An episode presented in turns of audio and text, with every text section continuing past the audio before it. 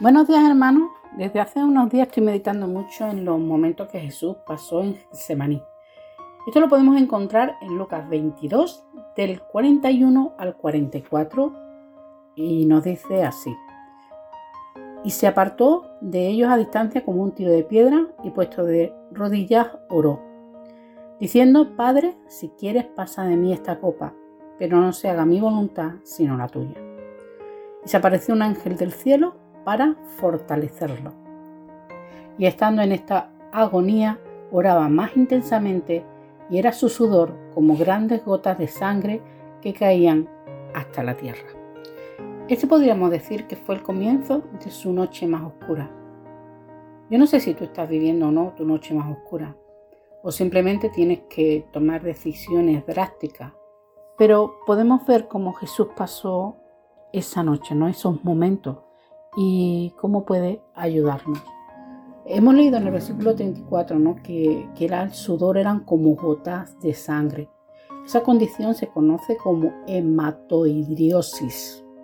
Es una afección en la cual los vasos sanguíneos capilares que alimentan las glándulas sudoríparas se rompen provocando que suden sangre. Y esto ocurre en condiciones de estrés físico o emocional extremo.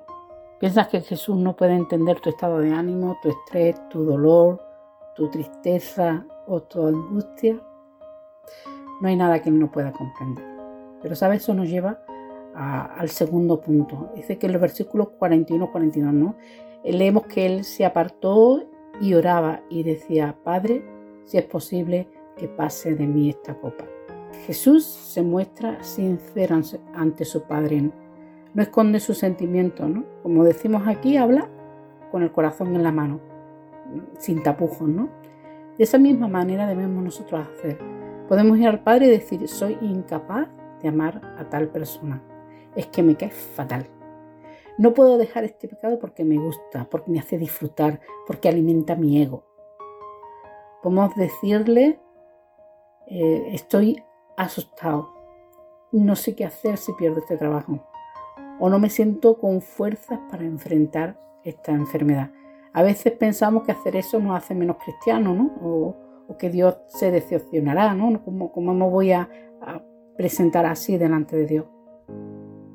Y no somos capaces de ir eh, a Dios sin una careta de super cristiano. Pero ¿sabes una cosa? A Dios no se le puede engañar. Él conoce tu corazón y conoce lo más profundo de tu corazón y aún así te ama.